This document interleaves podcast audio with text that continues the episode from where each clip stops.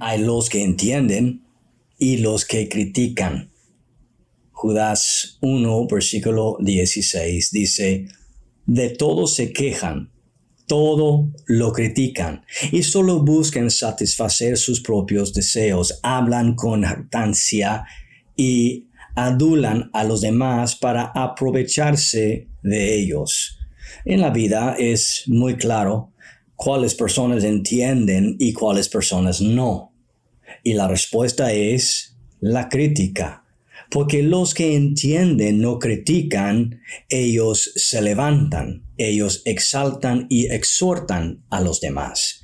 Y los que no entienden son muy rápidos para quejar y criticar a los demás.